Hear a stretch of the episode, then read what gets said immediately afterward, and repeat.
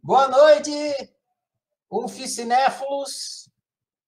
Bem-vindos a mais um Uficinema. Está gravando é, para fins de colocar lá no YouTube, na, a pedido da Natália, ela vai colocar no YouTube, YouTube, é isso aí. E então tá gravando essa conversa. Quem não quem falar aqui não quiser que ela coloque, entre em contato com ela, que ela edita. Ela agora aprendeu a editar os áudios, então ela corta lá a parte e põe a outra parte. Então é isso. É, vamos começar então aqui nossa tradicional e deliciosa conversa do cinema, onde a gente chega aqui com a, a nossa reflexão e sai com um montão de presente, de brinde. Entra com 20 e sai com 2 mil. Era 200, né? Estou exagerando. Né? Deixa eu ver se tem gente nova aqui. Tem o Reinaldo. Boa noite, Reinaldo. Seja bem-vindo. Seu microfone está fechado, por isso que você não conseguiu falar. Todos estão fechados. É... Você clicar de novo aí, eu acho que vai desaparecer o homenzinho azul. Ou tem um limite de tempo aí. É, acho que todos que estão aqui já estão acostumados com o nosso processo aqui, com a nossa dinâmica. Então, vamos fazer assim: vamos começar sem mais delongas. O filme de hoje foi um filme sugerido pela Luciana. A Luciana está aqui. Muito bem. E eu escolhi porque tem a ver com a linha do tempo que a gente está fazendo atualmente. Então, sem mais delongas, vamos come começar. Luciana, eu vou deixar você por último, tá? Como você que sugeriu o filme, você encerra a nossa conversa aqui. Quem quer falar, levanta a mão. O Jorge já está com a mão levantada. Eu vou abrir aqui para o Jorge, a Natália também. Ó, o pessoal está rápido, que o Jorge tinha levantado mão primeiro, então vai primeiro. Jorge, seu microfone está aberto, só clicar e falar. Boa noite.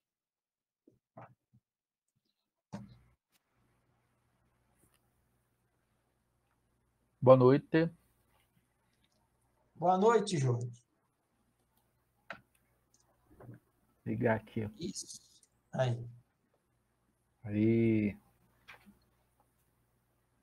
Bom, para variar, assisti o filme agora há pouco, né? E. Rapaz, tem acontecendo uma coisa. Tem uma coisa acontecendo estranha. Eu tô achando que eu assisti os filmes e depois eu vejo que eu não assisti. Então tá sendo bom, né? Eu realmente tô. Eu acho que eu começo a ver e termino, e depois eu fico achando que eu vi tudo. É... Aí eu comecei a lembrar de algumas coisas. Eu sei que a gente aqui, a análise é voltada para auto, autociência, né? Mas tem algumas coisas cinematográficas que me chamam a atenção. Mas eu acho que tem a ver também. Que é essa classe de filmes, filmes sobre distopia. Eles têm um, enredos muito parecidos, né? Geralmente é uma tentativa de fazer uma sociedade melhor, mas com um preço. Né? E aí vem aquela filosofia dos fins justificarem os meios. E sempre tem uns rebeldes, sempre tem alguém que não quer, né? Não quer ficar naquele, naquele sistema porque geralmente é um sistema opressor. Mas para o bem de todos, né? E na verdade, o que a gente faz hoje, né, o tal do contrato social, ele é um pouco parecido com isso, né? A gente é, se é, como é que se diz, se limita para tentar manter um, um, um acordo social, um, uma harmonia, né? Para não virar um caos. E às vezes vira porque nem todo mundo aguenta. Aí são os tais, os tais rebeldes. Mas o, o que eu queria pontuar é que o filme me lembrou muito outras obras, até uma, algumas que a gente já comentou. Lá atrás a gente falou sobre o Equal, se lembra? Né? Esqueci como é que era o título em português. mas era muito parecido, né? Dois jovens que estavam tinham ali suprimido suas emoções, tinha esse, só que a, a, no caso do doador de memórias não é o, o principal, né? Não é o elenco principal, não é a questão principal, mas aborda. Aí tem o 1984, né, que é o, o livro que depois vira o filme. A Meryl Streep faz o papel de Big Brother ali, todo mundo vigiado. É, tem essa questão também da, do preto e branco, que é, foi usado também naquele filme Presente Evil, né, A Vida em Preto e Branco, que também falava de emoções, é, um mundo onde tudo era muito certinho. E é interessante isso, né, porque nessas distopias sempre há essa problemática de você suprimir emoções. E quando a gente falou do Equals, e eu acho que teve um, algum outro filme que falou sobre memórias, a gente até discutiu, né? Lembra que, ah, se você pudesse eliminar alguma memória, né, da, qual, qual seria e se isso realmente seria útil, né? Aí vem a discussão também de se a ignorância é uma benção, ou seja, vamos dizer que é, eu não saiba eu vou dar um exemplo, né? Eu estava assistindo esse dia uma série, assistindo ontem uma série, e aí o cara fica sabendo que o pai dele, que ele não conheceu direito, o pai dele era homossexual. E aí ele fica, né, totalmente assim, fora sem chão, tal, porque ele imaginava o pai uma pessoa, né, de uma virilidade incontestável e tal. Aí a pergunta é, será que era melhor ele não saber? Né? Esse é um ponto. É, o outro é a necessidade dessas, dessas distopias de você usar essa supressão de memórias como forma de manipulação. Né? Por quê? Porque quando você tem é, é, esse arcabouço né, de informações, você depois que esse arcabouço de informações ele, tá, ele é liberado, você não tem tanto controle de como ele vai ser usado.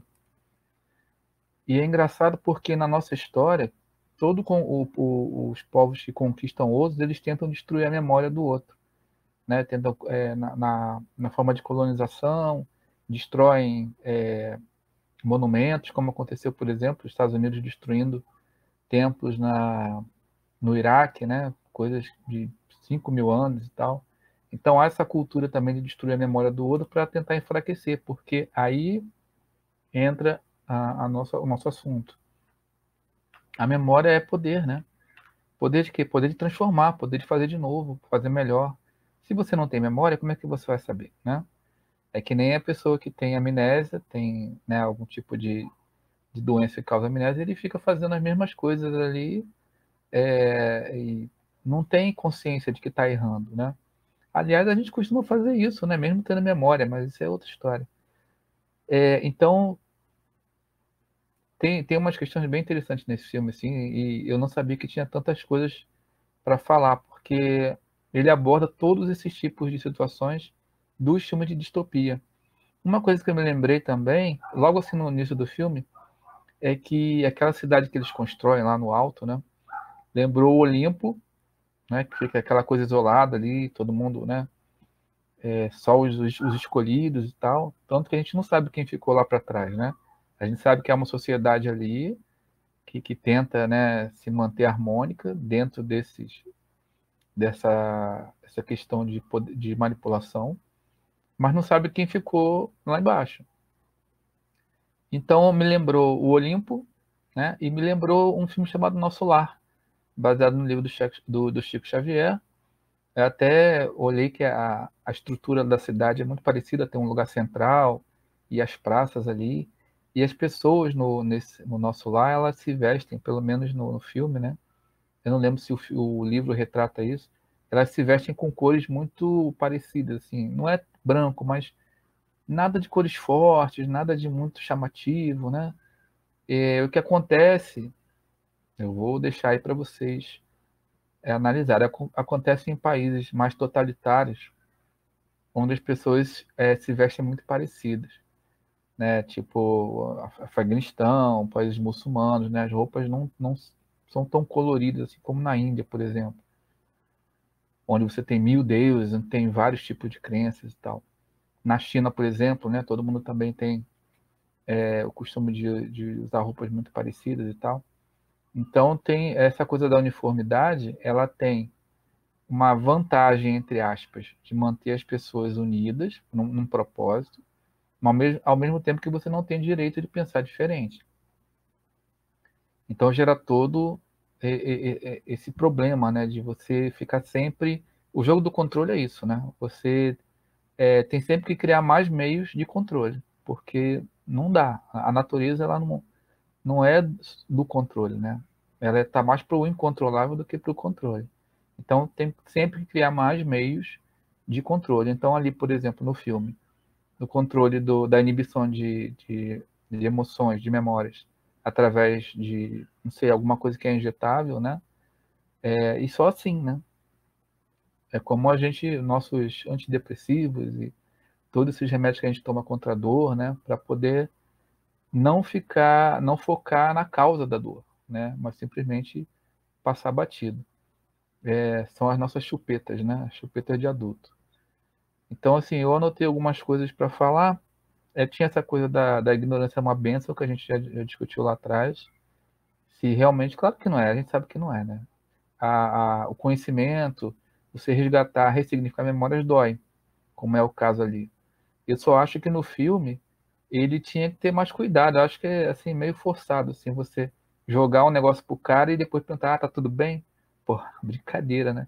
Devia falar, ter um, todo um preparo, né, para depois sim apresentar. Mas aí o filme não, não, não aconteceria se fosse assim, né? Não teria aquele impacto todo. Então eu, em relação ao estudo principalmente, eu fiquei pensando nisso, o poder que tem as, as nossas memórias, né? A gente já falou isso, né? É, reconhecer a memória, ressignificar, tudo isso faz com que a gente possa fazer diferente, fazer melhor, né? E sem isso realmente você fica repetindo, né? Repetindo e às vezes sem saber né? Isso é que é o pior. O rapaz lá que matava crianças porque ele não tinha noção do que era morte, do que, né? Não tinha essa, essa memória. E aí, né? Para quem vê de fora é um, uma coisa horrível.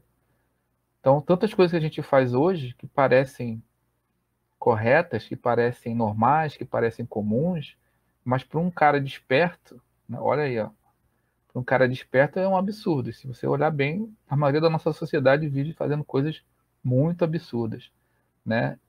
Tem uma, uma questão interessante que em algumas culturas indígenas, eu não sei se todas, crianças que é, nascimento de gêmeos, eles matam o, o, o, excesso, né? Vamos dizer assim, escolhe um e mata o outro. E isso é muito discutido hoje em dia, se se deve é, proibir, se deve interferir na cultura, né? olha aí, cultura, memória, né, tradição, ou se eles têm o direito de fazer isso. Quer dizer, o que, que, tá, é, que, que é mais valioso, a vida ou a cultura? Fica a reflexão, mas eu vou deixar espaço para os outros colegas falarem. Acho que era basicamente isso que eu queria comentar. Valeu, Jorge. Grato pelo compartilhamento. O ICOS, o título do ICOS em português é Quando Te Conheci. A Natália tinha levantado a mão, vou dar vez para ela aqui. Seu microfone está aberto, Natália, pode falar.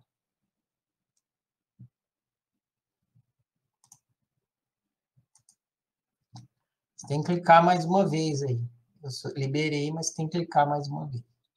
Não, sim, é porque eu tava mudando aqui. Peraí. Eu não achei que fosse minha vez. Vamos lá, então. Achei que fosse a vez de outra pessoa que colocou no lugar. É... Tá, deixa eu ligar o vídeo. Se quiser passar a vez, então tá bom. Não, vou falar já. É... Ah, esse filme, ele trouxe para mim, achei que é um filme assim de é fácil de interpretar, né? Não sei, tipo. Aqueles filmes de uma camada, porque que nem o Mr. Nobody, é, nossa, você começa a pensar em várias coisas, várias hipóteses, e tipo, é super difícil. Mas esse daí eu achei que foi mais fácil de interpretar. Mas também é aquela coisa que se a gente começa a pensar, pensar, pensar, vai aprofundando e vai vendo, né, que tem outras camadas, tem outras formas de entender também. Mas eu acho que eu vou ficar na primeira mesmo. É uma sociedade aparentemente igual, né? É uma sociedade que todo mundo gostaria de viver em tese, porque não tem desigualdade, não tem miséria, não tem fome, todos os problemas sociais foram resolvidos, né? Então parece que todo mundo tem um tratamento igual. E por esse lado é legal, né? E aí tem todas aquelas regras deles, né? De tipo usar a precisão de linguagem, usar as roupas, tal. É... E ok, só que aí como a gente começa a refletir sobre isso, né? Será que realmente essa é a solução? Porque esses filmes distópicos, assim, esses filmes de realidades que não aconteceram, são são filmes que fazem a gente refletir. Poxa, será que esse é o caminho? Será que esse será que é o melhor para a humanidade? Vamos pensar nisso, né? Só que o filme mostra, pelo menos, né? O, o, o filme mostra que não é bem isso, né? Que porque a gente vê uma vida que é muito regrada, muito cheia de normas, só que é uma vida pouco natural, uma vida pouco é, do sentir. Eu acho que foi isso que o filme mais trouxe, assim, sabe? O quanto é importante que as emoções elas, elas venham para você sentir mesmo, sabe? É diferente de ter uma memória na sua cabeça, tal, ou de não ter nada. É, você passar por aquilo ou você sentir aquilo de alguma forma é muito mais importante e isso causa um impacto muito mais forte. Então, acho que o filme trouxe isso de do sentir. Tem até uma frase que ele fala, que ele fala assim, ah, como que é? é...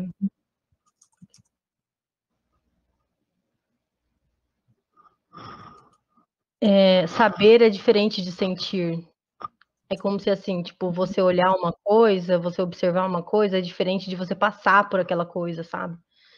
E aí as cenas mais emocionantes você pode perceber que são as cenas que a gente tá lá vendo, que todo mundo chorou, conversei com todo mundo, assim, as pessoas que estavam tinham, assistido o filme, as cenas mais emocionantes eram aquelas que, que o pessoal estava vivendo ali, sabe?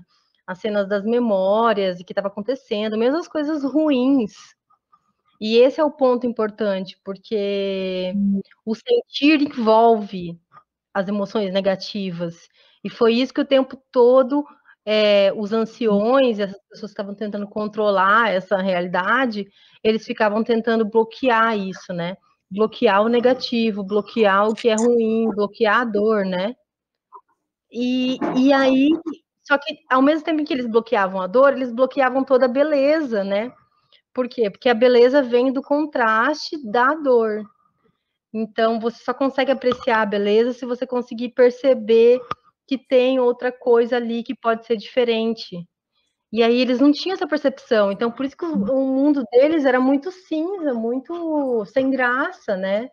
Tipo, não conseguia sentir as coisas e a qualidade das coisas, as cores, nossa, aquelas coisas marcaram muito, assim, o final do filme, assim, quando começou a vir, assim, uma avalanche de memória, assim, inundando todo mundo e todo mundo se emocionando, porque todo mundo sentiu que aquilo era verdadeiro, que nem o próprio Jonas fala, né, no, no, em uma das frases também que ele fala que eu senti a vida, ele falou, e eu senti que a vida era completa. Essa parte, nossa, uau, arrepiou tudo, assim, muito lindo. Porque é bem isso, assim, a vida para ser completa, ela tem que ter essa parte da dor, tem que ter essa parte da desigualdade, e que e precisa ter, porque a gente é desigual por natureza, assim. Então essa sociedade, ela, ela tem essa maneira camuflada, né, de, de, de viver e de colocar a vida como se fosse a melhor saída, mas você vê que no fundo acaba não sendo assim, né? Acaba que se torna também uma, um controle, uma sociedade autoritária, que é isso que define a distopia, tudo, essa falta de liberdade. é, essa opressão, só que é tudo muito sutil, né? Muito camuflado, né? Estamos fazendo para o bem de vocês. Só que ninguém tem escolha ali para falar o que, que é o bem, o que, que é o mal. E aí eles simplesmente bloqueiam a memória, assim. E é muito, muito, muito representativo isso, assim. É... É...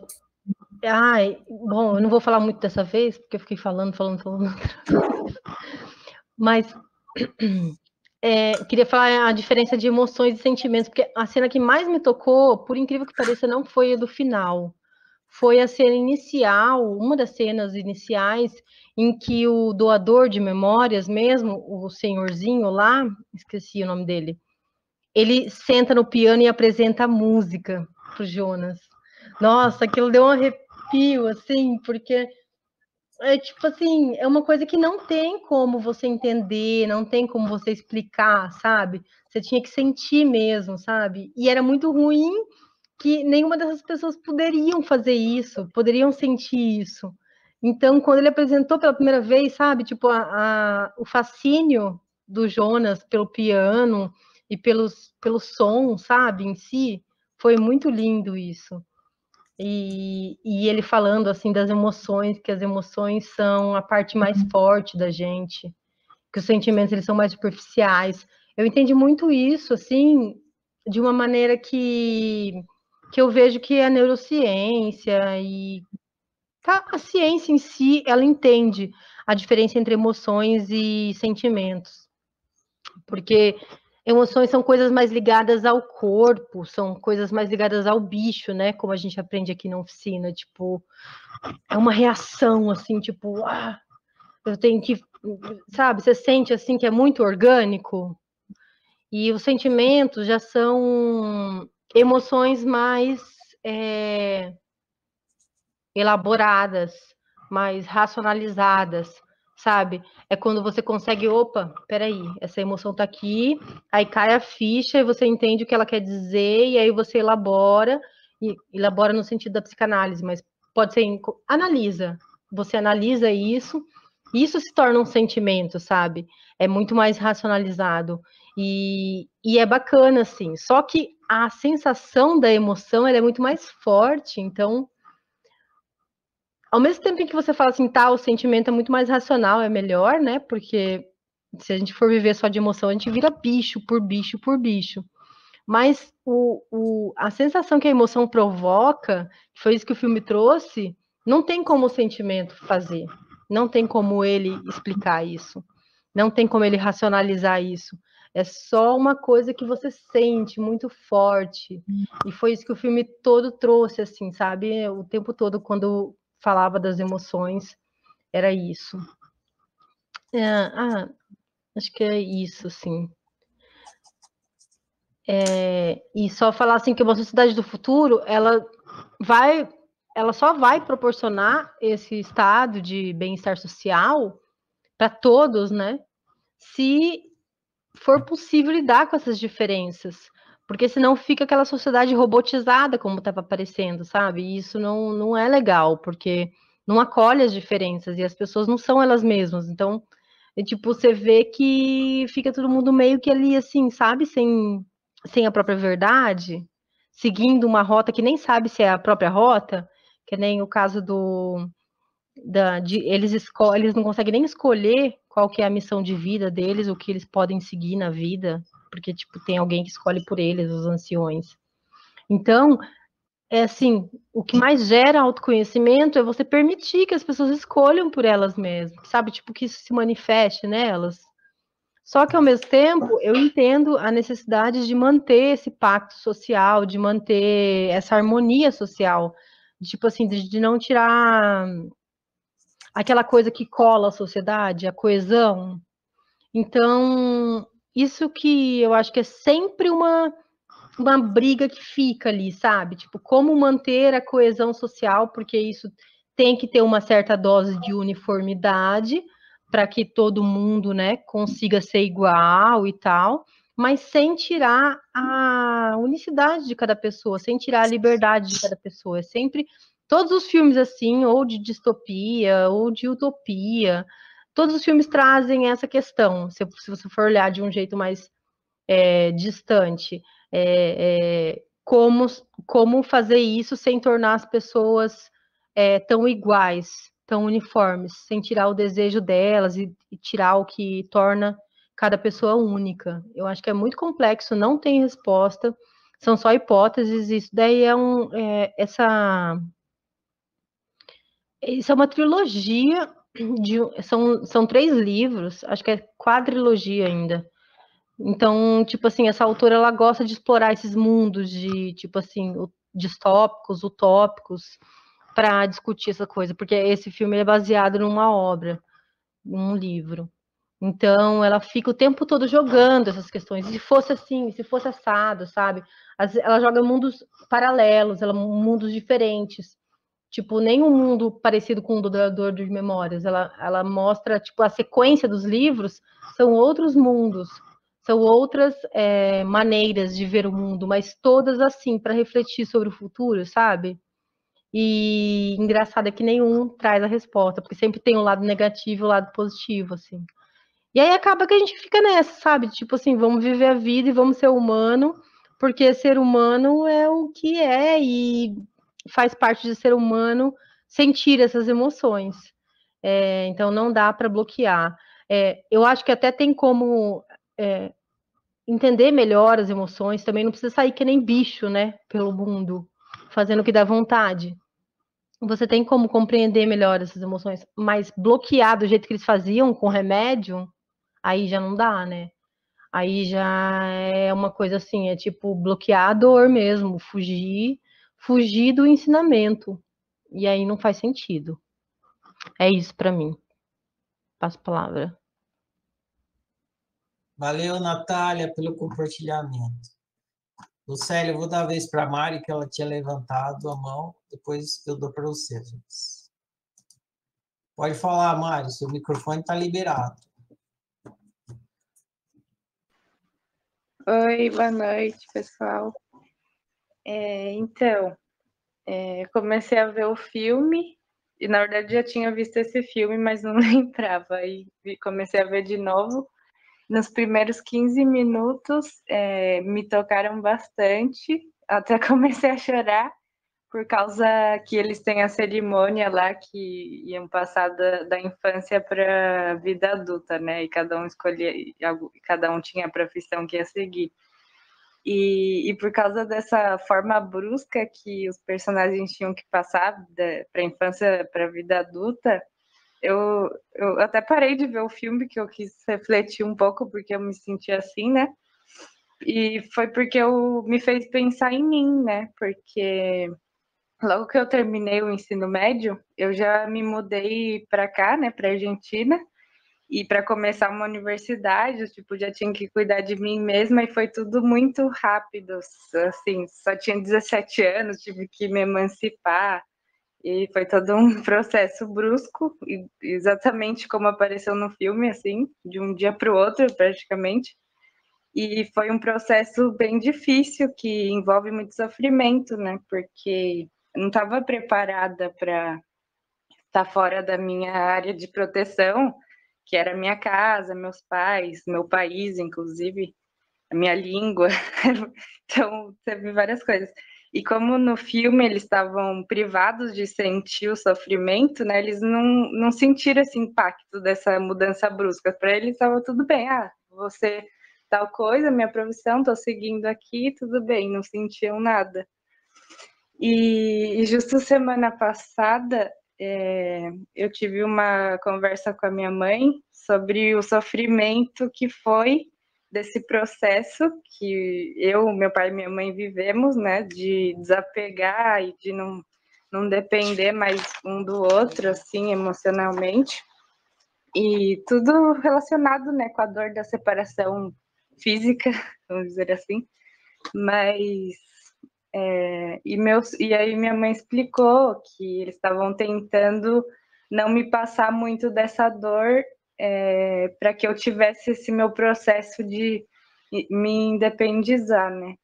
E, e, eu, e eu ficava achando, ah, eles não ligam mais para mim, é, e, mas depois eu fui percebendo que eles estavam só tentando me ajudar a continuar aqui e para continuar meus estudos, né?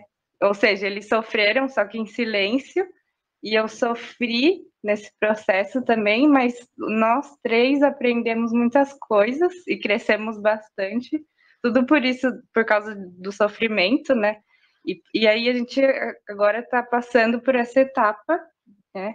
É, superando essa etapa. E o afeto continua entre a gente, mas agora a gente tem certa independência emocional, né? Entre nós três. E no filme eles criaram um ambiente super controlado, assim, e artificial, para privar o ser humano do sofrimento, né, no caso. E através das injeções lá que eles tomavam. E faziam isso é, através de impor uma igualdade, respeito e supervigilância através das câmeras lá que apareciam. E, e, nesse aspecto até me fez lembrar do livro 1984, né, do George Orwell, onde as pessoas estavam constantemente controladas, né, através das teletelas e do grande irmão, né, Big Brother, e, é, e desse jeito eles tentavam criar uma sociedade ordenada, né, por assim dizer, e me fez pensar que, no fundo, é, cada forma de controle tem um. No fundo de cada forma de controle tem um medo do sofrimento e do sofrimento e medo do inesperado também, né? Porque a vida é imprevisível e fica oscilando, mas muitas vezes a gente não sabe lidar com isso. É, também anotei duas frases curtinhas do filme que me tocaram. Uma foi uma pergunta que disseram assim: o que é a vida sem emoções? Aí eu fiquei pensando, acho que é ser um robô, né? É, emoção é muito inerente do ser humano. Né? E, e essa outra frase que eles disseram diversas vezes lá foi fale com precisão. Tipo, cada vez que alguém queria, é, escapava alguma coisa relacionada com sentimento, eles já falavam, fale com precisão. E isso me fez pensar que eles não queriam aceitar o, tipo, o caráter poético que os sentimentos trazem para gente. É, porque são, são tantas coisas complexas que passam dentro da gente através das emoções, que fica difícil colocar em palavras. Então a gente faz tipo arranjos, jo jogos de palavras para tentar expressar tudo que está acontecendo aqui dentro, né? Toda essa montanha russa de emoções que cada um tem dentro de si, né? E, e isso é uma dádiva, na minha opinião, né? Porque é, sem isso a gente não ia poder criar arte, porque só o ser humano pode criar arte e comover as outras com a arte que criou. E é, eu acho muito lindo isso, né? Mostra a beleza da vida, como a gente pode enxergar a arte em tudo, na verdade, é, através de um vídeo. Por exemplo, eu fiquei muito emocionada quando no filme eles mostravam cenas assim rápidas de pessoas rindo ou pessoas sofrendo, assim, é, sem ser personagens do filme, né? E aparecendo assim, me tocou bastante. É, e o que eu tentei tirar de lição do filme é que as memórias e as emoções, sendo elas boas ou ruins, servem para nos lembrar que estamos vivos e que podemos fazer essa existência valer a pena. Tudo depende da nossa perspectiva. Isso aí, terminei. Legal, Mari. Valeu o compartilhamento. Ó, pela ordem que eu anotei aqui de quem tinha levantado a mão, Tiago, Valquíria, Lucélia, depois Vivi, tá? Então, vou passar a vez agora o Tiago. Tiago, pode falar, Tiago. Seu microfone está liberado. Clica aí. E aí, gente, boa noite. Tudo bem? Boa noite. Está meio baixo. Tá melhor assim? Tá, melhorou. Tá, vou falar mais perto que vocês vão ficar vendo minha testa. É... o... Foi falado bastante sobre distopias, né? Como elas têm o mesmo tema, normalmente. Eu acho que tem até relação com o que a gente vai falar amanhã num chat sobre liderança. normalmente a distopia, acho que quase sempre, tem a ver com isso, né? Uma liderança que acredita que sabe mais do que todo o resto do grupo e usa um poder para para controlar mais do que seria uma medida que todo mundo aceita. É, isso, claro, é visto nesse filme também. Eu achei, mas eu acho interessante que eles mantêm, né, um doador de memórias lá, uma pessoa para lembrar das coisas. Eles poderiam não ter isso né, e tentar resolver as coisas do modo que apareciam, mas mostra uma sabedoria já, até nesse grupo, né, dos, dos anciões, lá sei lá quem que criou as regras da sociedade, eles já sabiam que era importante ter memória para não repetir os erros do passado. Né? E também é porque a história teria que ter um cara assim para poder funcionar. Mas é, esse esse cara ele serve como a função assim da consciência buscando na memória o passado para poder ajudar nas decisões do presente, né? Eu associo com a nossa prática no sentido de que a gente muitas vezes tenta fazer exatamente o que eles estão fazendo lá na sociedade, que é de esquecer, esquecer todas as cagadas que a gente fez. E, e, aí, quando você tenta esquecer o passado, você também esquece as partes boas, né? E você esquece todas as possibilidades que você sabe que existem, né? Você fica limitado. E, e na nossa prática é importante a gente olhar até para as coisas ruins, né? Como eles lembram da guerra, e eles lembram do, da violência com os animais. E isso serve para não repetir né? os erros do passado. Aquela moça lá, a Taylor Swift, ela não aguenta lembrar disso. Então ela fecha os olhos para o autoconhecimento, ela prefere morrer, né? Aparentemente. Não sei, talvez uma continuação ela apareça. Mas aparentemente ela escolhe morrer ao invés de saber o que é ser humano, o que o ser humano é capaz de fazer, o que o ser humano já fez. E que a gente tende a fazer isso também. Né? Fechar os olhos para o autoconhecimento e a gente fecha os olhos tanto para as possibilidades boas quanto para as ruins e a gente fica na mediocridade, né? Naquela vida do filme de se manter numa linha, uma linha sem graça, previsível, que não tem nada de novo.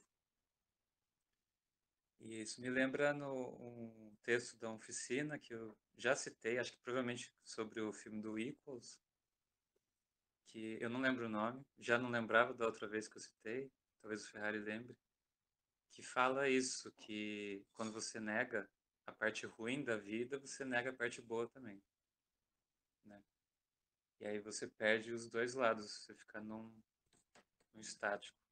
E, e tem um outro texto que fala também sobre o suicídio, né? Por que, que você quer se matar?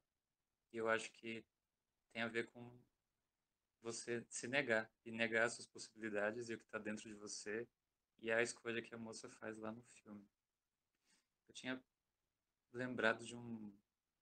Tinha pego uma frase do, do doador lá do velho, mas eu esqueci agora. Tem que começar a anotar igual o pessoal faz. Mas era uma coisa chave, agora eu esqueci. Mas acho que todo mundo já falou disso também, tudo bem. Mas o, o garoto lá, ele fala também qual é a. Né, qual é o, a razão como poderia valer a pena viver sem as emoções, né? É, qual é o sentido daquela sociedade? Para fazer mais gente, daí morrer as antigas e ter as novas, só que é a mesma coisa que já estava antes. Então é uma sociedade que não, não tem nada de interessante, não produz nada, não serve para nada. E e é, também me tocaram aquelas cenas todas que mostram né, as possibilidades do ser humano, todas as coisas que já foram feitas. Lembrou aquela música do La La Land, que a moça canta quando ela vai fazer o, o teste para atuar num filme, que eu não lembro o nome da música também, é, que é como se fosse um brinde às bagunças que a gente faz, né, que ela canta. E me lembrou disso, lembrar todas as bagunças que a humanidade faz, até as ruins, as coisas horríveis que ela faz, e como tudo isso é interessante, é uma história boa, é divertido no fundo toda essa bagunça, toda essa maluquice, essa confusão que a gente faz. E é muito mais legal do que aquela sociedade lá que ninguém sofre. E, e eu, eu ia falar mais alguma coisa que eu esqueci. Estou muito esquecido. Estou com pouca memória ultimamente. Vou ficar por aqui. Qualquer coisa eu posto como mensagem. Valeu. Valeu, Tiago. O nome do cara lá é o tiozinho. É o tiozinho da memória.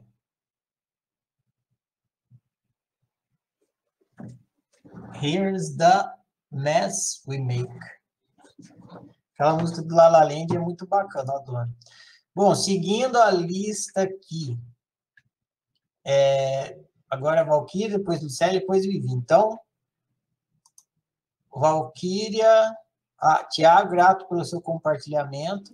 Valkyria, seu microfone está liberado, só clicar e falar. Tá certo. Boa noite, Ferrari. Boa noite, Oficinéfilos. É, bom, a primeira coisa que me chamou atenção assim no filme foi é, essa questão do conhecimento, né? Porque mostraram ali os anciões, eram as pessoas ditas sábias da cidade, que tinham todo o conhecimento teórico, né? mas que não sabiam lidar com o sistema emocional, com as emoções. E, e por isso eles criaram né, essa, esse esquema aí de, de apagar todas as memórias, numa forma assim, eu, eu vi assim como uma boa intenção dos anciãos com as novas gerações para preservá-los daquilo que para eles era terrível, né? Lidar com aquilo, sendo que eles não sabiam. Então, é, eu refleti a esse respeito, né? Que a gente pode saber todos os livros, todas as teorias, mas na questão da emoção é só na prática, né? É, se eu não pratico lidar com as minhas emoções, eu posso ler todos os livros do mundo, que isso não vai me adiantar de nada. Eu vou ser uma pessoa infeliz, é, eu não vou me autorrealizar por conta de conhecimentos teóricos. E, e aí fiquei pensando também na vida da gente, né? Quem de nós aqui, quando criança, que sentia alguma raiva ou algum sentimento dito ruim e alguém chegou e falou: Olha, o que, que você está sentindo? Percebe? Você sabe o que, que é isso? Você está com raiva, você está com inveja, você está com ódio. Assim, a gente não foi ensinado a sentir, a gente não sabe lidar com isso. A gente cresce é, não sabendo lidar com isso, e aí a gente começa a colocar uma pedra em cima disso e fingir que não existe ou ir buscar algumas formas de anestesiar, né? É, um entretenimento, ou é na comida, ou tantas outras milhares de formas que a gente arruma para fugir desse, desse contato com essas emoções que são geradas pelas memórias. Então, eles achavam que a culpa né, de todo o sofrimento que eles passavam eram a, as memórias e que, na verdade, as memórias são a chave para nós aprendermos a lidar bem com as emoções desagradáveis.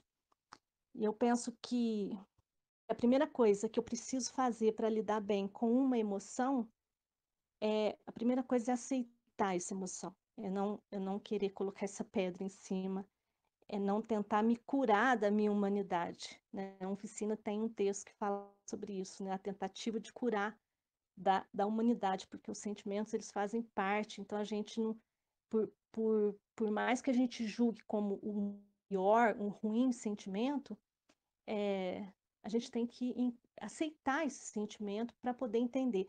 Que aí a segunda coisa a ser feita é linkar esse sentimento com as memórias, e aí sim, olha, o, o tanto que a memória é importante, né? Linkar, fazer essa linha do tempo, traçar essa linha do tempo para entender como eu desenvolvi pensamentos ao longo da minha experiência que geraram aquela reação, né? e por, por não saber lidar com as emoções, eu fico só reagindo.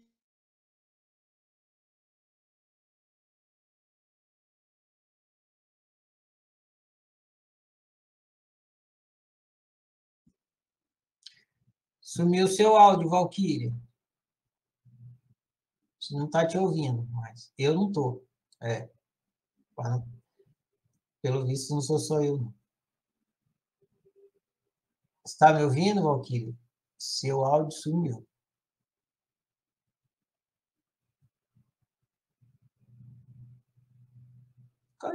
Vamos aguardar um minuto.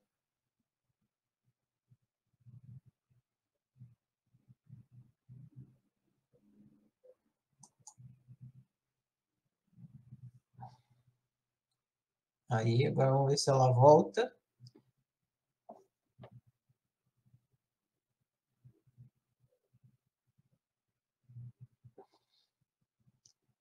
Tcharam, tcharam, tcharam, a Valkyria, ela, eu acho que ela percebeu que caiu e ela saiu, agora está tentando entrar de novo. Vamos aguardar um minuto. Se ela não conseguir entrar de novo, às vezes a conexão. É isso. Pronto, Valkyria, seu microfone está liberado. Caiu na hora que você estava falando das emoções. Você começou a falar das emoções. Clica aí e continua. Sem clicar mais uma vez para liberar seu microfone. Aí. aí. Beleza. Então, caiu justamente, não sei nem aonde até onde vocês eu estava falando das emoções, né? A segunda, Isso. a primeira coisa ali, é aceitar as emoções e tudo. Isso. Né? Aí, até aí vocês ouviram. Então, a segunda Isso, coisa é, link... é, a segunda coisa é linkar né, essas emoções com essas memórias, fazer, traçar essa linha aí do tempo para entender como que eu desenvolvi os pensamentos ao longo da experiência que geraram aquela reação. E quando eu faço isso, eu me desidentifico com aquela emoção, né? Que é o processo que a gente faz no eurecário. É, porque essa emoção negativa, ela está me sinalizando, ela tem, ela tem um, um objetivo ali de sinalizar que eu estou numa direção oposta ao meu desejo de autorrealização. Então, ela, ela cumpre essa função de me mostrar que eu estou ali num, num, num processo contrário, né? Eu estou andando assim ao reverso do que eu, do que eu realmente desejo. Então eu me desidentifico com ela e eu eu eu descubro qual é o meu real desejo. Essa é a função da emoção ruim, que é nos redirecionar, nos alinhar aquilo que realmente nós somos. Quando o Jonas está ali recebendo as memórias do doador, ele está entendendo, ele está tendo consciência do que ele é, né? Todas aquelas lembranças, todas aquelas aquelas histórias são as linhas, as infinitas linhas é, do tempo, né? Tem aí a, a teoria do, do multiverso, né? das realidades paralelas que, que estão coexistindo, né? É, de forma simultânea em, num, em potencial, né?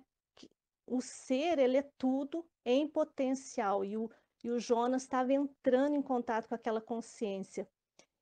E o que eu achei mais bonito do filme, o Jonas não guardou só para ele, né? Ele, ele, ele quis é, ir além do bojador, né? Ele quis ir além da, da, do mapa lá da mediocridade e, e viver aquela experiência com, como Jonas, e entre tantas histórias que ele viu ali tantas lembranças, ele pôde identificar qual que ele qual que era que onde ele ia se autorrealizar, que foi aquela lá onde ele estava com a neve e tudo, e mostra então a escolha, né? Porque o pessoal da daquele lugar, daquela cidade, eles viviam ali numa vida sem sentido, né? Que é a uniformidade, né? Uma vida sem sentido que você vai seguindo e você vai é, achando que é aquilo ali mesmo e que você não tem a consciência de que é um criador e não uma criatura.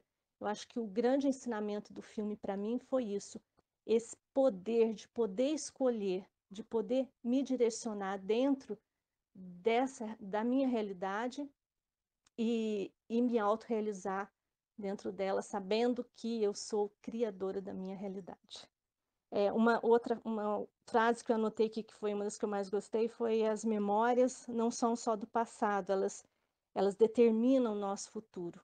Então, é, quando a gente está lembrando também do futuro, porque não existe né, nem passado e nem futuro, então as lembranças, elas são criações, é, é a responsabilidade nossa, por isso que a gente tem que estar tá tão atento à realidade simulada, porque é ali que se dá né, o processo da criação e do nosso direcionamento aí dentro da experiência. É isso aí. Obrigada, gente. Valeu, Valquíria. Grato pelo compartilhamento. Ó, acabou dando certo. Você lembrou a frase que o Tiago queria lembrar, mas não conseguiu. Ah. Então, ops, foi mal. Prossigamos. É... Agora, Lucélia, depois eu Vivi. Seu microfone está liberado, Lucélia, pode falar. Não, agora se fechou ele. Tem... Ai, agora abriu. Tá. Oi, gente.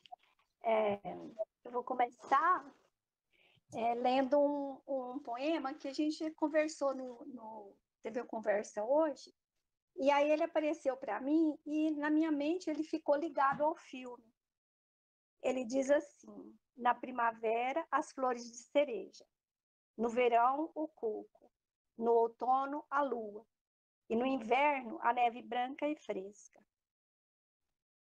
É, o filme, eu, eu fiquei pensando que ele trata de dois tipos de memória: a memória coletiva e a memória pessoal. E desapareceu para eles os dois tipos de memória, e quando o doador de memória passava as memórias para eles, para o Jonas, a impressão que dava é que ele passava as memórias da humanidade, porque a coletividade deles não tinha memória pessoal. Como eles viviam é, aquele mundo é, utópico, né? Eles eles não tinham as, as memórias, eles não construíam memórias. Como eles não construíam memórias, eles não tinham do que se lembrar. E aí eles veem as memórias da humanidade, quando, quando o doador vai, vai passando as memórias para ele. E o interessante é que se passa dentro de uma biblioteca, né? É, os livros é, uma, um, é como se eles é, catassem as memórias da humanidade. Os escritores eles fazem isso, eles registram as memórias da humanidade em em crônicas, em contos, em poesias, em, em todo tipo de escrita. Porque, e, e também todo, todas as outras obras de arte, como quadros, essas coisas assim. Então, assim, o registro da memória humana, ele está nessas coisas. Né, né, em toda a literatura, em toda a literatura, em toda escultura, música, tudo. Aí, é, eles ficam, quando ele começa a receber as memórias, eles vão passando primeiro as memórias boas, para depois ir preparando o, o recebedor para as memórias que não são tão fáceis, né? E, e quando ele começa a ver as memórias que, que não são fáceis, ele sofre e ele pensa em desistir, como a, a Rosemary, acho que é o nome dela, né? Ela desistiu, ela não suportou a dor. E, e assim é com a gente. Então, assim, o filme ele fala de dois tipos de memórias, e a partir do momento que volta a memória humana para eles, a memória de ser humano, aí eles podem começar a construir as suas próprias memórias pessoais. Eu achei que, que eu fiz essa leitura do filme. E uma coisa que eu achei assim é muito bonita foi quando o Jonas foge, vai embora, e aí a, memória, a capacidade de relembrar volta para todos eles. E ele não voltou. Eu fiquei pensando, né? Por que, que ele não voltou? Ele foi para aquela casa lá. Eu não li os livros, então eu não sei o que, que acontece depois. E se, se, se esse livro é o último ou se ele é o primeiro. Então, a impressão que eu tenho é que ele ficou ali naquela casa, junto com o Gabriel, como garantidor de que a, de que a coletividade não fosse mais é, esquecer, porque se em algum momento eles quisessem esquecer de tudo, ele ia estar ali para garantir que as memórias não fossem esquecidas. E eu acho que esse é o papel da consciência, né? A consciência, de alguma forma, ela, ela quer guardar, né? Ela guarda, a gente recebe pela consciência e aquilo ali fica, de alguma forma. Então, é, eu fiquei pensando que ali ele ficou como se fosse a consciência da coletividade para registrar essa memória. Não era só mais um banco de dados em livros, mas era um banco de dados, era uma capacidade de que não, não vamos esquecer isso, vamos resgatar isso, porque a gente precisa das memórias. É, uma outra coisa também é que isso, é, outra coisa também que é a tal da, da utopia e distopia. A gente é ao mesmo tempo utópico e distópico. Né? Não é só a sociedade que é utópica ou distópica. É, existe um sonho na gente de viver o ideal, de viver o pleno, mas a realidade não corresponde a esse ideal, porque é, como seres humanos a gente não nasce sabendo o que é ser humano. Então a gente erra e o erro vai acumulando na gente memórias que são desagradáveis. E o erro gera é, emoções desagradáveis. As memórias, elas são é, guardadas na gente como emoções desagradáveis. Talvez por isso é tão difícil apagar uma memória é, desagradável, apagar mesmo, assim, tirar do programa. E esses dias eu estava lendo um, um, um, uma coisa de um cientistas falando que eles estavam procurando uma forma de tirar das pessoas as emoções difíceis, desagradáveis, para que elas não precisassem ficar tomando remédio, comprimido. Porque aí elas não sofreriam. Mas não é simples assim, porque qual região do cérebro que está a memória é desagradável e agradável? E também se isso é está ligado com o sistema emocional, como é que você vai lidar com isso? E aí eu vi um, também um, um, como que eles percebem também que eu não posso retirar minhas memórias, mas eu posso acessar essas recordações que são desagradáveis e ressignificar elas. E, e, e olhar elas para outra forma e trazer o aprendizado que elas, que elas, que elas trazem. Então, é, é esse sentido que o filme trabalha. Ele trabalha que é, eu sou um conjunto de memórias, eu sou memória. Então, se eu apagar minhas memórias, eu estou me apagando. E não tem jeito de eu apagar o que é ruim e ficar com o que é bom. Por isso que eu trouxe o poema, né? A gente quer as flores da primavera e o cuco do verão, mas a gente não quer a lua do outono e nem a neve do inverno. Por isso que é, tem sempre essa forma né, de jogar debaixo do tapete. E, e nós fazemos isso em busca de uma utopia é, eu jogo as minhas memórias ruins para baixo do tapete. Por isso há uma resistência tão grande num trabalho igual da linha do tempo, num trabalho igual do diário da consciência, porque é dificílimo, é árduo. Não é fácil olhar para a própria história. E nem é fácil admitir o que a própria história traz. Isso leva tempo para trazer tudo. Né? E, e também está lá no esquecimento. E o que a coisa vem, ela vem como emoção desagradável, ela vem como é, estopim, é, gatilhos que vão acontecendo e não se sabe de onde está vindo aquilo.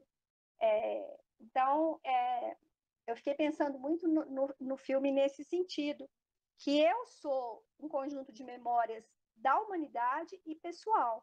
E também eu sou, dentro de mim, utópica e distópica. E por querer ser uma utopia, eu quero negar a distopia que há em mim. Ou seja, eu quero negar meus erros, eu quero negar tudo que eu fiz de errado. Porque a emoção desagradável, ela vem com o erro, ela não vem com o acerto. O acerto traz alegria, felicidade. E então é isso. E eu achei muito bonito. Eu, eu chorei no final do filme quando a memória começa a voltar para eles. É como o que a gente está fazendo na linha do tempo. Quando eu fiz a, a, primeira linha do tempo, eu me lembrei de muita coisa. Assim, eu tenho uma memória boa e como a minha mãe me contava coisa demais, de quando eu era bebê, essas coisas. Então, ela fez isso para mim, ela doou para mim as, as, as, memórias de mim mesma. E ela me deu a oportunidade de perceber como que eu era quando eu era bebê, quando, no dia que eu nasci.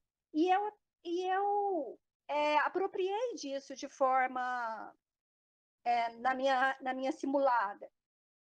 Porque é importante isso. E daí eu pude perceber o tanto de coisa que foi acontecendo na minha vida que estava relacionado com aquela fase da minha infância que a minha mãe me contou. E, e o mais legal disso tudo é que quando eu começo a vasculhar a minha memória e trazer as minhas recordações da infância, da juventude, da fase adulta, eu sou como um, um arqueólogo. É o arqueólogo ele faz isso. Ele ele ele sai é, cavucando né, a terra até as profundezas para poder achar a história humana, para poder reconstruir a, a história humana, para a gente poder encontrar o sentido da nossa vida. Então, é, assim, nesse sentido, eu acho que o filme mostra isso também, eu, eu fiz essa leitura. E uma outra coisa no filme que eu ficava pensando, eu ficava pensando, gente, mas por que esse povo fica pedindo desculpa toda hora, né? Me desculpe, desculpas aceitas. Ou seja, você, você, antes de errar, você já pediu desculpa. E não tinha nem possibilidade de erro, né? Então, tem um momento lá que o Jonas diz que ele não vai se desculpar. E eu achei isso muito legal, né? Ele se rebela contra aquilo. E, e, e sair em busca de si mesmo, tornar-se um arqueólogo de si mesmo, é uma atitude de rebeldia, né? Não, eu não vou me desculpar pela minha história, mas eu vou entrar nela, eu vou cavucar até o fim e eu vou descobrir. Porque eu quero resgatar a minha história. E esse trabalho de resgate da história, ele é interessante porque, assim, a humanidade, ela tenta preservar a todo custo a, memória humana, né? Porque se a Terra desaparecer, onde que essa memória vai ficar registrada, né? São, é, é tanta coisa, né? É tanta coisa bonita, é tanta coisa dolorosa, é tanta coisa difícil, mas não dá para separar, né? A gente precisa das quatro estações, né? A gente precisa das flores, do, do passarinho cantando, da lua e da neve, que é isso que constrói a gente, é isso que faz a gente ser humano. Então, assim, eu, eu achei o filme belo, ele foi tão tocante para mim, é, em vários sentidos, porque também a gente está nesse momento fazendo a linha do tempo, né? E, e é uma coisa bela isso que a, que a oficina proporciona para a gente, é, de uma grandeza, né? É, e uma coisa também, só a última coisa que eu queria falar, uma vez veio uma moça aqui em casa, e eu estava conversando com ela sobre a oficina, sobre esse trabalho de autoconhecimento, de se auto-observar. Ela virou e falou assim: Eu não quero mexer em mim. Aí eu fiquei pensando, né, que isso é mesmo uma resistência, né? Se para trás, se para frente é que se anda, para que, que eu vou mexer lá atrás, né? Só que lá atrás está cutucando aqui agora e está me impedindo de andar para frente com, com lucidez, porque se eu não aprendo com meus erros lá do passado, se eu não olho para trás, eu vou repetir os mesmos erros. Então, é, é, nesse sentido que, que eu vejo as memórias hoje. E eu, e eu vejo assim, o valor que elas têm. Eu, eu não quero perder minhas memórias. Enquanto eu não extrair delas tudo que eu tenho para aprender. Valeu, obrigada, gente. Valeu, Lucélia. Grato pelo compartilhamento. Vamos à próxima aqui. Vivi. E tem a Luciana para encerrar aqui, tá? É, Vivi, seu microfone está aberto. Reinaldo quer falar também. Vai lá, Vivi. Oi, povo. E aí, Vivi? Então, olha, fiz umas anotações aqui e achei interessante mesmo esse filme bem relacionado com os Eurecários, porque nossa, é memória pura, né? Essa produção da nossa linha do tempo é a gente cavocar na gente, que nem diz a Lucélia. Mas o que que eu anotei aqui? Que, tipo, o filme meio que já começa, né? Dando uma... Meio que uma lição, assim, pra gente, a respeito da nossa identificação com o nosso próprio nome. Ele fala, né, que ele não tem sobrenome, o Jonas que ele não tem nem, que lá não tem sobrenome, só tem o um nome. E aí já comecei, já come, a gente já começa a refletir desde o primeiro segundo de filme. Tudo coisa assim que tipo, a gente vai aprendendo, né, sobre a gente através da convivência. E o Senhor Ninguém também trouxe essa questão, né? Desde a fase de bebê, onde a gente vai aprendendo tudo, tudo através da, da convivência. A gente vai aprendendo sobre a gente através da convivência. E deixa eu ver o que mais que eu vi aqui. Ah, é que eu até anotei, tipo, que antes da, da oficina eu nunca tinha parado para pensar por esse ângulo, assim, da, da nossa construção, que é desde a barriga tudo influencia. Tudo, tudo, tudo. E conforme eu vou observando, assim, as histórias, escutando ali das minhas colegas, eu vou vendo como, desde a gravidez, tudo influencia para a nossa forma de ser, para a nossa forma de agir. E deixa eu ver o que mais. Aqui eu anotei que eu me identifiquei com a fala dele quando ele estava falando sobre não se encaixar. Identifiquei bastante. E ao mesmo tempo, né, que ele via que os outros meio que já nasciam sabendo, ele não não sabia e achava que ele era um estranho ali. E também lá na hora da escolha, fiquei assim bem apreensiva naquela hora. E tipo, ele não tinha sido escolhido para nada ali que era o normal, né? Que era o esperado para exercer. Ele não tinha ficado de fora. Só que justamente a missão dele, né, foi o grande diferencial para a mudança lá da, na vida das pessoas. E ele teve, né, a ajuda dos amigos para isso. E eles trabalharam em equipe, que é o que a gente faz, né, nos Erecários. A gente trabalha em equipe, senão não não anda. É isso que é muito bom, assim, de, de ver que tá todo mundo ali com o mesmo propósito.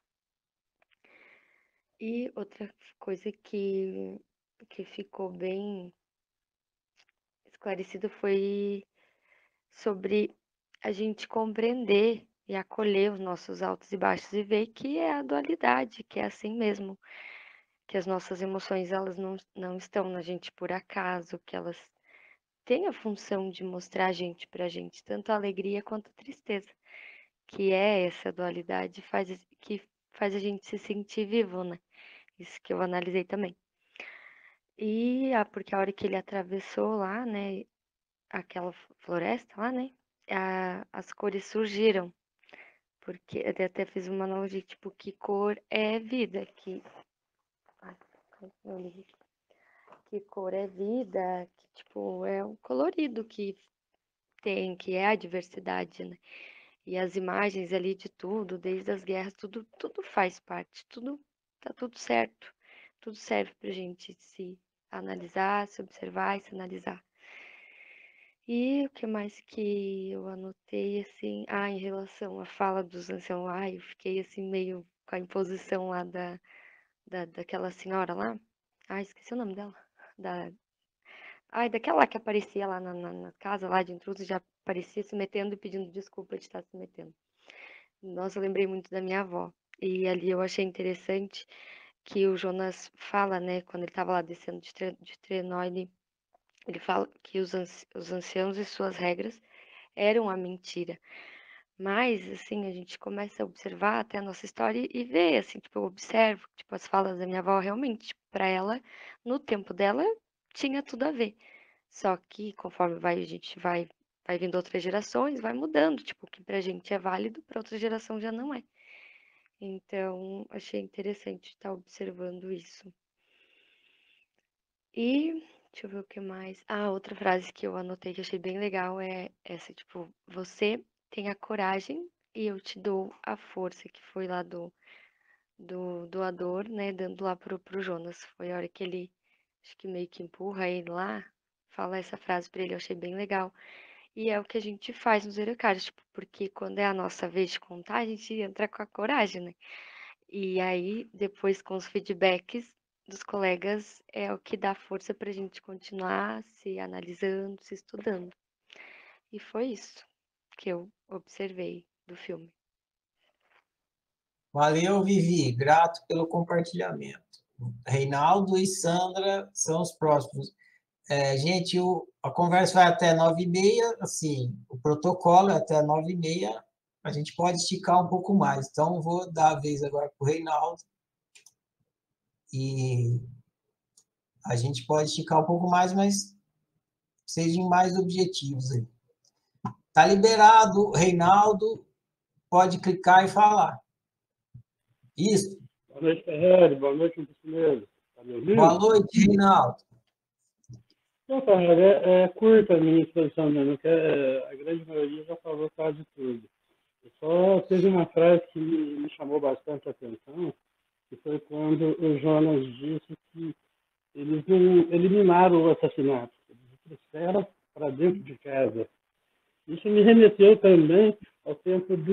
Eu não sei quais os critérios né, que eles escolhiam para ver quem que se casa e quem que eles mandavam para ali, né? Quando, quando novo também o, o, o Gabriel, né? Porque o, os adultos era quando faziam alguma coisa que não agradava a eles, eles eliminavam mandavam para adultos, mas os, os recém-nascidos, que ele não mostra o porquê, qual eram os critérios. Isso me remeteu um pouco ao nazismo, né, quando o Hitler queria fazer uma raça pura. E aí eu fiquei pensando nisso, né? O grande erro dele, porque ali também tinha os escolhidos, ou seja, essa, essa suposta sociedade que foi criada, ela não foi criada para que todo mundo vivesse bem, foi criada para um certo número de pessoas. Aqueles que não se encaixassem seriam eliminados já quando recém-nascidos. Isso me chamou a atenção. Era só isso que eu queria dizer. Valeu, Reinaldo. Grato pelo compartilhamento. Seu áudio ficou meio com ruído, mas deu para ouvir. É, vou liberar aqui para Sandra. A Luciana vai ser a última, aquela que sugeriu o filme. Sandra, seu áudio está liberado, só você clicar e falar. Boa noite, pessoal. Boa noite, Sandra. Então, fiz umas anotações aqui. Eu não sei se alguém já falou, mas esse filme, logo no início, é, remeteu ao Admirável Mundo Novo e também ao 1984, né? Porque, como no Admirável Mundo Novo, existia uma uniformidade, uma padronização desde o nascimento das pessoas. Então, as pessoas não tinham é, uma convivência, uma relação como a gente conhece, né? Eles eram. É, cada indivíduo cumpria uma determinação social, tinha uma linha divisória na fase entre a infância e a vida adulta, e eles tomavam uma droga, uma injeção, alguma coisa que mantinha eles vendo tudo em preto e branco, né? Assim, a realidade, que era até era como se fosse o padrão ideal de vida, né? Tudo padronizadinho, moradia, tudo, tudo daquele jeito. E mostra que eles não tinham a percepção da dualidade do Quatrix, né? Do bem do bom, do, do ruim do mal, as polaridades. E é, o mundo deles era também padronizado em quase todos os sentidos, até na, na, na, forma, vamos dizer, daquela plataforma, uma montanha acima das nuvens, né? Então, como mundo ideal, eles se colocavam acima, é, dando a impressão de superioridade. Eu lembrei até daquele filme O Poço, nessa parte, porque quando o Jonas vai conversar com o doador de memórias, é, o cara mora naquela casa que fica à beira, como à beira de um precipício, tipo a linha divisória entre o mundo real e o mundo, o mundo deles, né? O mundo é, utópico até. O, o, filme é distópico, mas a, dá uma ideia de, de, de perfeição como utopia. Vamos dizer assim, né? Bom, aí no final ele percebe que está sendo enganado, que aquela família não é a família dele, ele não tem uma história familiar, ele não tem histórias contadas, vínculos, nada daquilo que ele sentiu quando ele parou de usar a, a injeção, a droga que mantinha ele vendo tudo em preto e branco. E quando ele, ele fala para o doador de memórias lá, o, aquele senhor, sobre as cores e as sensações e os sentimentos e as coisas que ele estava relacionando, ele parece que teve contato com ele mesmo do passado, como o pessoal falou aí do, dos Edeucádios, né? A gente andando pela linha do tempo, às vezes a gente esquece quem a gente é em algum ponto, né? Que, como aquele que ele estava vivendo ali, dentro da uniformidade, sendo igual a todo mundo, todo programado para fazer tudo. E não podia sair daquele quadrado, até para se divertir. Quando ele começou a ser, eh, vamos dizer assim, contraventor né? Que ele, em vez de descer a escada, ele desceu surfando na bandeja. E, bom, o doador falava para ele que essas coisas que ele sentia era sonho, mas ele desconfiava que o sonho era onde ele estava, não que tinha uma outra realidade, uma coisa melhor, de acordo com tudo aquilo que ele estava sentindo e percebendo, é, né, de diferente na realidade dele. Bom, vamos lá. Ele começa a se perguntar quem era ele quando ele percebe que tem essa programação de desde o nascimento até a morte, que eles é, pegam bebês e pegam velhos e simplesmente matam como um, um procedimento corriqueiro, né? E ele, ele começa a perceber que é um ser humano, que a vida real não pode ser aquilo que ele está tá vivendo. Ele vai descobrindo que tudo aquilo é uma programação. Bom, então foi isso. É, eu vi essa relação com esses três filmes, né? E a relação dele se percebendo como, como ser e percebendo que ele a realidade não precisava ser aquela que ele estava vivendo, aquela mentira. Que com dor e com e com até com memórias de sofrimento e o que fosse, era muito melhor do que aquela opção que ele estava. Então ele escolheu outra e se jogou. E levou o bebê com ele. Achei legal isso daí. E deixou a sementinha plantada, que foi contar algumas coisas para a menina, e quando ele transpõe a linha do tempo lá entre a realidade nova e anterior, parece que ele desperta todo mundo, ele deixa a memória lá para todo mundo também despertar igual ele e sair daquilo. Fazer uma opção também. Foi isso. Tudo isso. Valeu, Sandra. Grato pelo compartilhamento. Gente, é nove e meia. Tem a Luciana que sugeriu o filme para falar. Mais alguém que faz? Eu quero falar um trem. Se tiver, levanta a mão aí, senão vou chamar a Luciana. Então vai lá, Ana. Se, por favor, tente ser mais objetiva, tá, Ana? Valeu. O microfone está liberado. É, bem rapidinho. O filme é em relação às escolhas né, de tirar dor, sentir alegria quem não participa da, da, Quem não sente dor não participa da festa, né? Então, é feito. E uma comunidade escolhe, alguém. É como se mandam você fazer isso e isso. E aí você segue até que você vê a oportunidade de outras coisas. É um filme muito interessante, fala muito sobre o que a gente está estudando. Enfim, eu só consegui terminar de assistir o filme agora, por isso que eu não ouvi direito tudo. Mas ele soma na, nas escolhas, né? Que as pessoas fazem pela gente e que a gente segue uma linha até que a gente vê que tem outras oportunidades e daí a gente faz as escolhas novas. Só isso que eu tenho para comentar. Valeu, Ana. Grato pelo compartilhamento. Mais alguém que quer falar um trem? Fala, não, tem um trem que ninguém falou que eu quero falar aqui.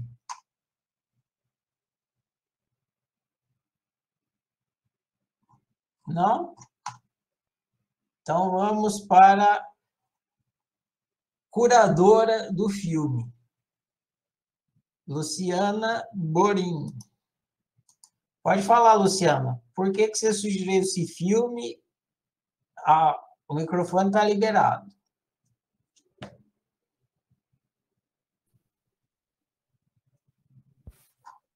A curadora não quer falar, não.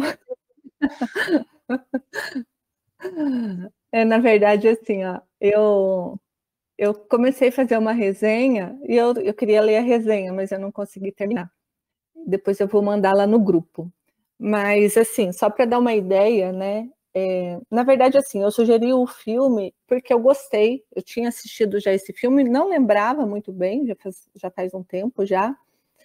E, e agora, assim, na verdade, eu, eu olhei de uma forma, assim, acho que um pouco diferente, é, mais dentro dessa questão autocientífica mesmo, só que eu ainda não tive assim um tempo de, de amadurecer e por isso que eu não ah, amadureci a ideia, né? E, e terminar minha resenha.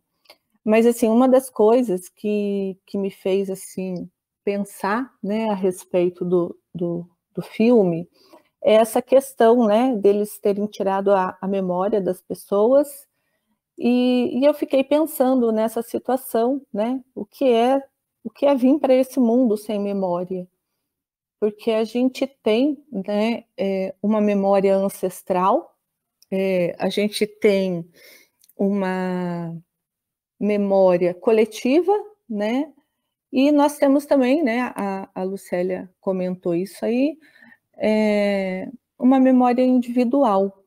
Então, pensando, né? Nessa, nessas três dimensões aí da memória, é, eu fiquei tentando imaginar, né, o que é um organismo vir, né, para um mundo sem memória, né, sem essa memória ancestral. Tem até um, um jogo, né, de videogame é, que usa uma, uma tecnologia lá secreta para experimentar a memória, né, dos, dos ancestrais. Na minha resenha até eu comentei sobre isso.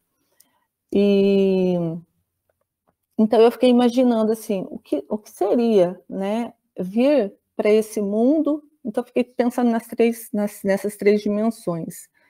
E vir para cá sem essa memória ancestral, né, sem essa memória é, da espécie também, né, essa memória que faz, né, a gente se tornar o que, o que nós somos, né, o cachorro, um cachorro, um ser humano, um ser humano, é, será, né, é, é, que experiência que nós teríamos? Porque a gente vem para ser ser humano, né? Nós escolhemos isso.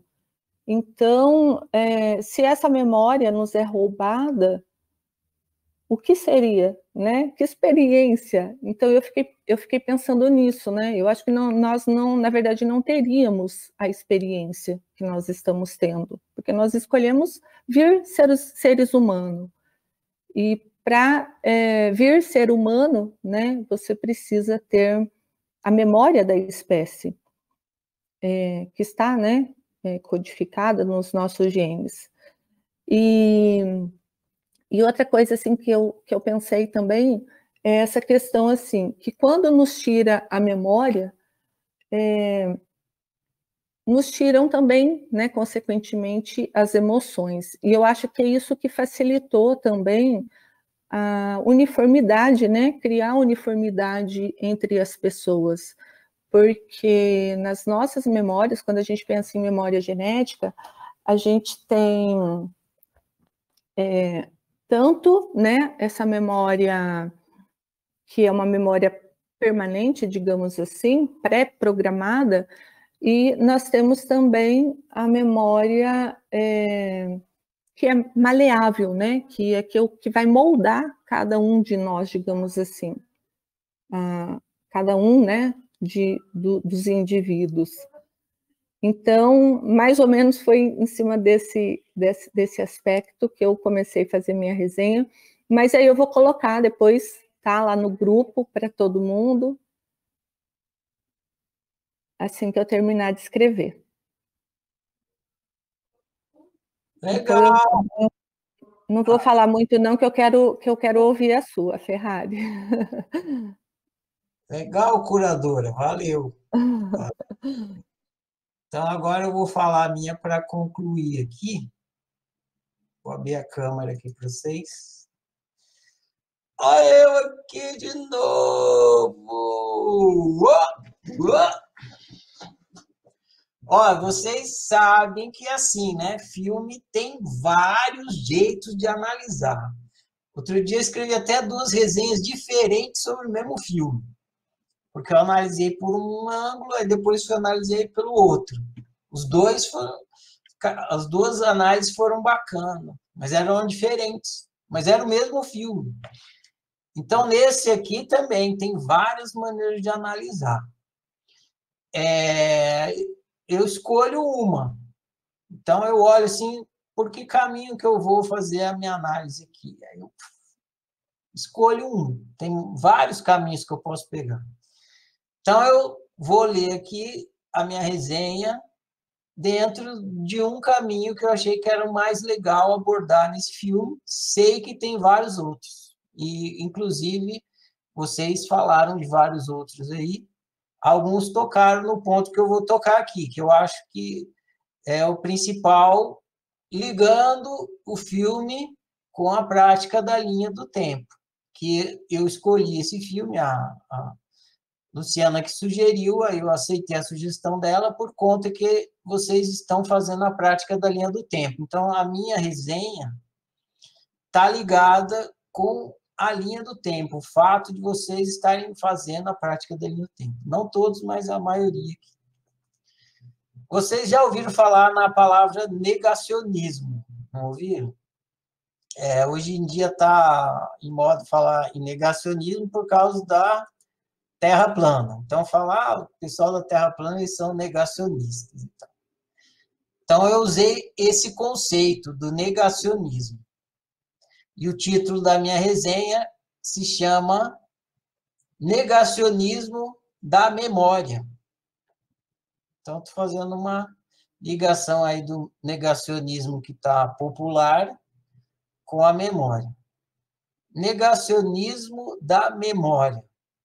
Resenha autocientífica do filme Doador de Memórias.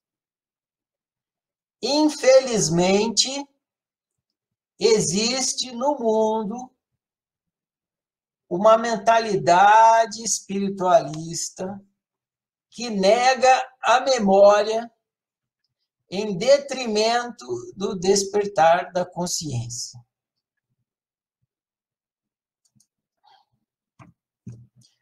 Tal mentalidade considera irrelevante e até nociva a história pessoal e aconselha aos seus adeptos a ignorarem suas memórias e histórias de vida. Não sei como essa mentalidade se originou. Estou lendo aqui, estou fazendo correção de português. Não sei como essa mentalidade se originou. Suponho que tenha se originado da boa intenção de mestres espiritualistas tentando produzir em seus alunos um discernimento entre memória e consciência. Sim, memória não é consciência. É objeto da consciência. Esse discernimento é fundamental para o autoconhecimento e o bem viver. Mas, por conta disso, acreditar que é preciso ignorar a história pessoal para alcançar um despertar consciencial é jogar fora o bebê junto com a água suja do banho. Não sei se vocês conhecem essa metáfora. Você lava o bebê, aí na hora de você jogar água suja, você joga o bebê junto. Então, acreditar que é preciso ignorar a história pessoal para alcançar um despertar consciencial é jogar fora o bebê junto com a água suja do banho e pior ainda, é se condenar a viver mal. Assim como ciência e religião devem fazer as pazes urgentemente, pois são dois aspectos complementares do ser humano, psicologia e espiritualidade também. Espiritualidade trata do ser, psicologia trata do humano. O ser humano não é só ser, nem é só humano. É ser e humano. Ser humano. Negar a própria história é dar um tiro no pé, por dois motivos. Primeiro motivo, você pode. Você. Peraí, isso. Primeiro motivo, você pode até abandonar sua história, mas sua história jamais abandonará você. Tudo que você pensa e faz é sua história pensando e fazendo junto com você. Afinal, como você poderia pensar e fazer o que quer que fosse sem um banco de dados, sem memórias? Dois. Segundo motivo, porque negar a própria história é dar um tiro no pé. Segundo motivo, sua história pessoal é sua fonte de sabedoria. Por exemplo, é sua, é sua história pessoal que lhe alerta para não colocar a mão no fogo novamente, pois você irá se queimar. Ah, mas tem lembranças que dói muito lembrar. Você deve estar pensando, sim, e tem que doer mesmo. As duas maneiras da sua história pessoal te passar sabedoria é através da dor, sofrimento, e do prazer, felicidade. Se ao lembrar de vezes anteriores em que você colocou a mão no fogo você sentisse prazer, você colocaria a mão no fogo novamente e se queimaria novamente. Por isso, dói lembrar do que dói. Dor lembrada é doação de sabedoria. Claro que lembrar de memórias desagradáveis dói. Claro que é mais fácil executar o negacionismo da memória professado pela mentalidade espiritualista. Mas lembrar de memórias desagradáveis a fim de fazer autoanálise não é masoquismo, é extração de sabedoria. A Lucélia comentou isso. Né? Memórias são como ostras. Dentro de cada memória, mesmo que desagradável, tem uma pérola de sabedoria e autoconhecimento pessoal.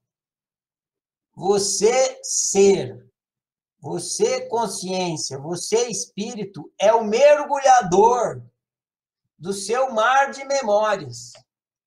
Você pode e deve você pode e deve mergulhar em suas memórias e extrair suas pérolas de sabedoria. Sem elas é impossível você viver bem. O negacionismo da memória é uma estratégia para fugir da dor. Mas fugir da dor é fugir da sabedoria. E sem sabedoria não é e sem sabedoria não é possível lidar bem com a dor. Eis o ciclo vicioso do negacionismo da memória. Para caminhar rumo ao bem viver, em algum momento é preciso que você dê um passo para fora do negacionismo da memória e para dentro da sua história. Entre outros aspectos, o filme Doador de Memória mostra esse processo do fim do negacionismo da memória e convida você a fazer o mesmo. Sim, dói tudo de novo o próprio filme explica isso, mas também liberta e cura. fim dessa resenha. Então tá, gente, olha, sensacional. Mais uma vez, como sempre, amanhã eu publico a minha resenha para quem quiser ler com calma, né? É, ponho também a pergunta lá para a gente ir conversando, espichando o assunto aqui no grupo. E divulgo o próximo filme. O próximo filme é, se chama. Nossa, olha a memória falhando aqui. Reine sobre mim. É um filme que fala sobre terapia, que tem a ver com, a com o que a gente conversou hoje. É quase como se fosse uma sequência. Vocês vão assistir, vocês vão, vão ver mesmo. Nossa, parece que um filme puxou o outro. E é isso mesmo. Então, amanhã eu divulgo lá o, o nome do filme, o link para vocês assistirem. E prossigamos.